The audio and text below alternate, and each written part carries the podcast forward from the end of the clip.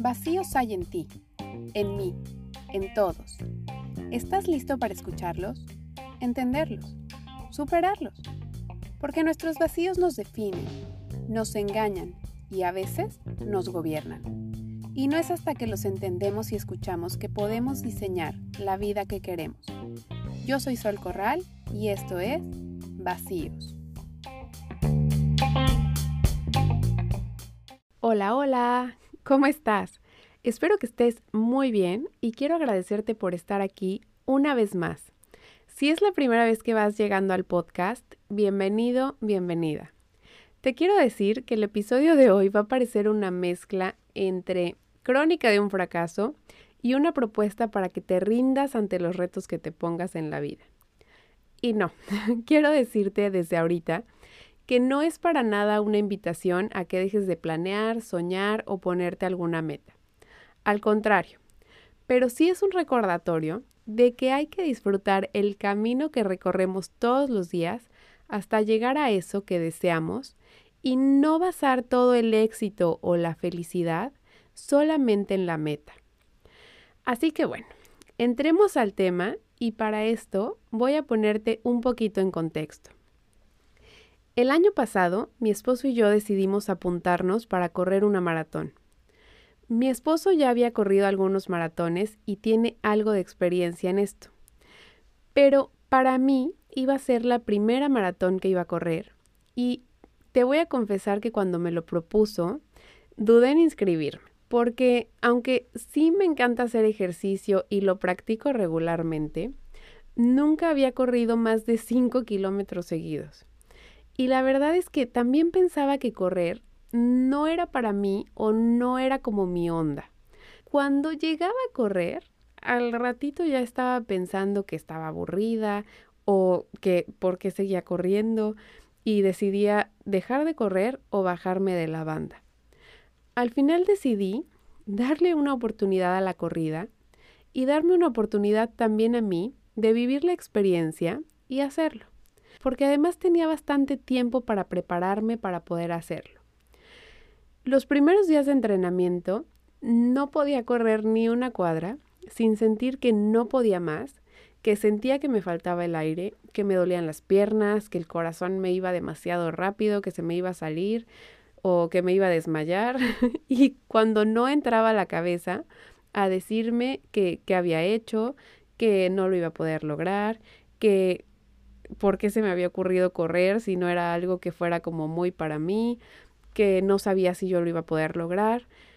Pero bueno, no hice caso a todo esto y seguí con el entrenamiento porque ya estaba inscrita y solamente continué entrenando con los ojos puestos en la meta, que sería mi primera maratón. Poco a poco fue pasando el tiempo y fui avanzando por los 5, 10, 15 kilómetros. Y viendo que cada vez llegaba más lejos y que ya no solamente no me cansaba, sino que lo estaba disfrutando muchísimo. Era un momento en el que podía poner mi mente totalmente en blanco cosa que yo consideraba imposible, y concentrarme solamente en correr y en ese momento, lo cual para mi nivel de acelere mental era bastante bueno. Pasaron los meses y en diciembre nos empezamos a plantear la idea de no ir a la carrera.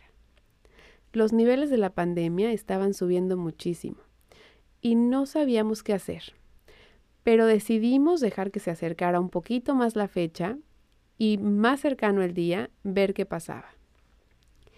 Llegó enero y estábamos ya a unos días de la carrera, justamente cuando los niveles de la pandemia estaban en su nivel más alto desde que había empezado. Nosotros no nos habíamos enfermado para nada y nos daba miedo que con tanta gente nos contagiáramos y después contagiáramos a nuestras hijas que no pudieran ir a la escuela por un tiempo, tuviéramos que hacer cuarentena, se sintieran mal o que alguno de nosotros nos complicáramos. En fin, lo platicamos y decidimos no ir a la carrera para no arriesgarnos. La carrera pasó, nosotros no la corrimos y las niñas entraron a la escuela. Poco tiempo después, a las dos semanas, y tomando todas las precauciones posibles, salimos positivos. Y aunque gracias a Dios todo nos salió muy bien y nos repusimos pronto, una parte de mí se sentía arrepentida de no haber corrido la que hubiera sido mi primera maratón. Después de eso, dejé de correr por ocho meses, sin tener ni la más mínima intención de retomar en algún punto. Sentía como que ya no tenía un objetivo, una motivación o algo para continuar entrenando. La semana pasada me volví a poner los tenis y decidí volver a salir y ver qué pasaba. Sin un fin, solamente como pensando, ¿sabes qué? Creo que me gustaba correr. Y aquí es donde realmente empieza la historia. Mientras corría el lunes pasado, me di cuenta lo feliz que me hace ese momento que me regalo solo para mí, para escuchar mis pensamientos, para escuchar la música que me gusta sin decir una sola palabra por un largo rato, de respirar aire fresco y sentir cómo tengo el privilegio de llenar mis pulmones. Y sé que suena cursi, pero de ver los árboles, sentir cómo mis piernas me pueden llevar lejos y hasta poder agradecer por estar completa, tener salud y fuerza para poder correr. De repente, ese día corriendo, sentí como un aha moment, lo cual viene siendo como un momento en el que de repente me cayó un 20, como una cubetada de agua fría, con las respuestas a preguntas que ni siquiera sabía que tenía. Mientras corría, entendí que ni siquiera me había dado cuenta que dejé de correr, sí, porque sentía que ya había perdido la motivación, pero también porque en realidad estaba triste y me sentía decepcionada por no haber podido cumplir la meta que yo misma me había impuesto. Es como si una parte de mí en realidad nunca hubiera creído que realmente lo lograría. Y que en el fondo tal vez podía haber sido que me autosaboteé pensando que no iba a poder lograrlo. Pero lo más importante que entendí ese día es que nunca debió haberse tratado solamente de la meta. Cuando nos proponemos hacer algo, correr o hacer una carrera, ir a un viaje, conseguir un trabajo, mudarte de ciudad, graduarte de una carrera, bajar de peso, crear o emprender algo, no sé, cualquier cosa, pensamos que llegar a eso nos va a dar la realización o la felicidad. Que al llegar ahí ya todo estará hecho y que pondremos palomita en esa lista a eso que queríamos hacer. Pero a veces se nos olvida disfrutar del camino. Y creo que ahí es donde se encuentra la verdadera felicidad. Cuando ves solamente la meta y te concentras tanto en ella que no puedes ver todo lo demás, te pierdes de todos los detalles importantes. Te pierdes del disfrutar del día a día, del esfuerzo, de la persona en la que te estás convirtiendo para llegar ahí. ¿Cuántas cosas que disfrutas en tu vida has dejado de hacer por creer que no estás teniendo los resultados que deberías? Yo en este caso entendí que en realidad el maratón era como la cereza del pastel que daría por terminada toda esa preparación.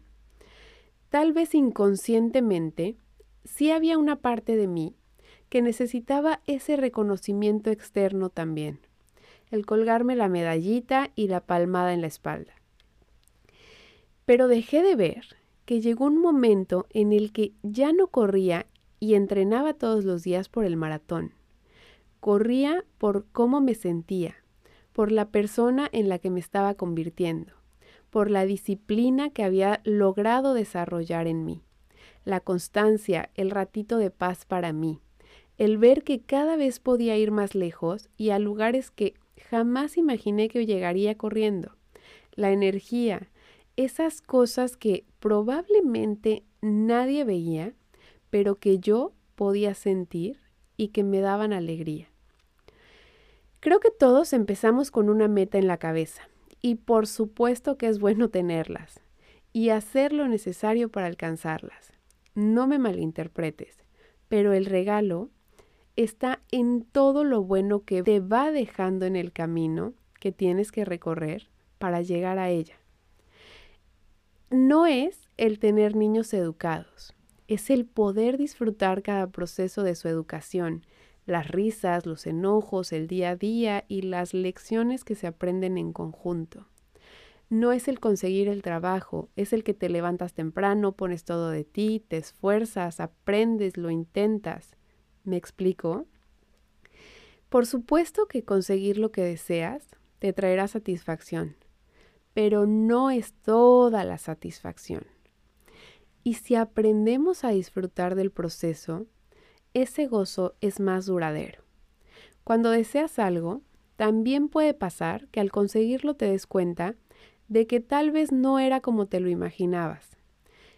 Escuchaba la historia de alguien que al conseguir el empleo fuera del lugar donde vivía, se dio cuenta que en realidad eso no era lo que pensaba que sería. Sí, había conseguido el trabajo de sus sueños, había conseguido el sueldo que quería, pero estaba solo, en un lugar extraño, con un trabajo que requería demasiado de él, demasiado tiempo, demasiado esfuerzo, y después de un tiempo, un buen día, se dio cuenta que simplemente eso no era como él lo imaginaba, que no era feliz, pero sobre todo que no quería seguir ahí.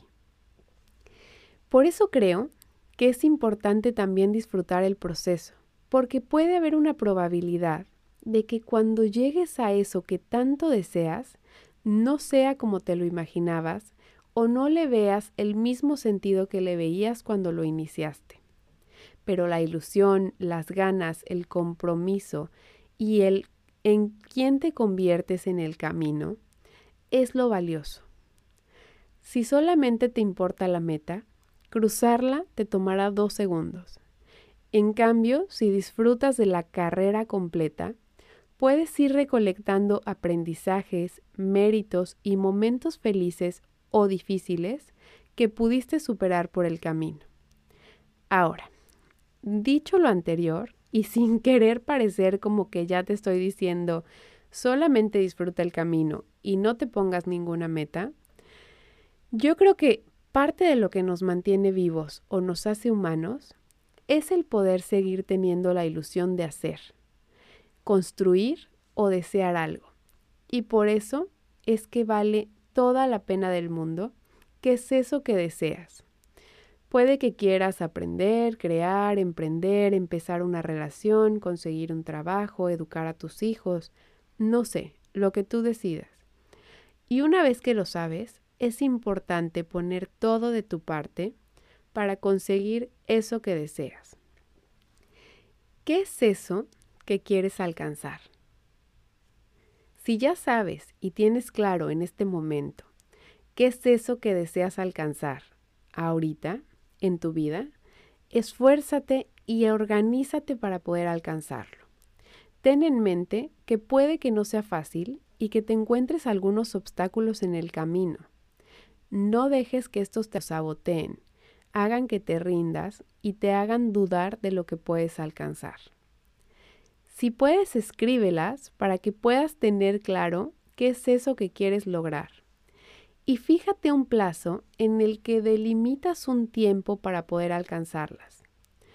De esta manera, vas a poder medir tu progreso e intentar que sean metas alcanzables, que sí te reten a sacar lo mejor de ti, pero que no sea algo imposible de lograr, que lejos de llevarte a ellas, te desanime o te haga sentir que no eres capaz de lograrlas. Y creo que como te decía en el episodio 2, en el que te hablaba de los sueños, las metas son muy personales. No te compares con lo que los demás están haciendo. No porque alguien quiera alcanzar ciertas cosas es lo mismo que tú tienes que alcanzar o a lo que deberías aspirar. Creo que no hay metas grandes ni pequeñas, simplemente metas y que éstas solamente se ajustan a las personas, situaciones y estilos de vida.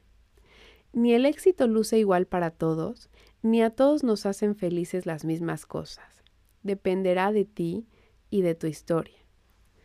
Por último, me gustaría decirte que siempre que quieras alcanzar una meta, está la posibilidad de que ésta no llegue. Porque por mucho que te esforzaste y diste todo de ti, esta simplemente no se dio. Porque tal vez no era el momento para ti, porque te autosaboteaste, porque no fue suficiente el esfuerzo, algo intervino, pero siempre, siempre lo puedes volver a intentar, empezar desde el principio o probar por otros caminos. Y también está la probabilidad de que dando tu mejor esfuerzo cada día e intentándolo de muchas maneras, aún así no se dé y no tenga nada que ver contigo.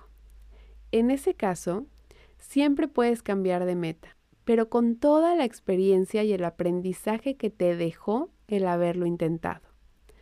Creo que así como es importante insistir y saber que lo que queremos no siempre es fácil, ni está al alcance de la mano, y hay que ser perseverantes, también es bueno saber que a veces simplemente no es por ahí. Y tal vez haya algo más grande, mejor o más adecuado para ti. Hasta aquí el episodio de hoy. Me encuentras en Instagram como Sol Corral con doble L al final. Si te gustó, por favor, compártelo en tus redes sociales, suscríbete y califícalo. Nos vemos el próximo miércoles con un episodio más. Adiós.